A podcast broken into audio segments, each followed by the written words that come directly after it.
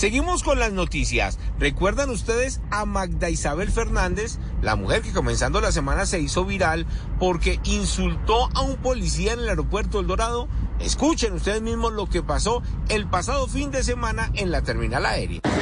Mi amor, respeto a mi marido, que es militar, tú eres policía.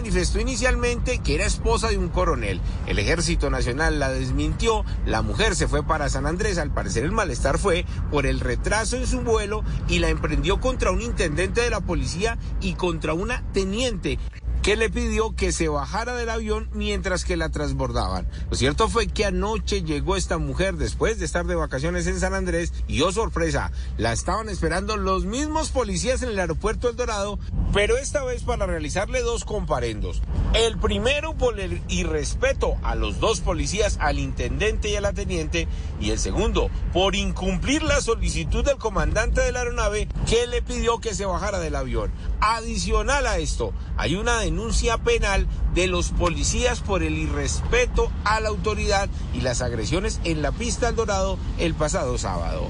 Eduard Porras, Blue Radio. Esta es Blue Radio, la alternativa.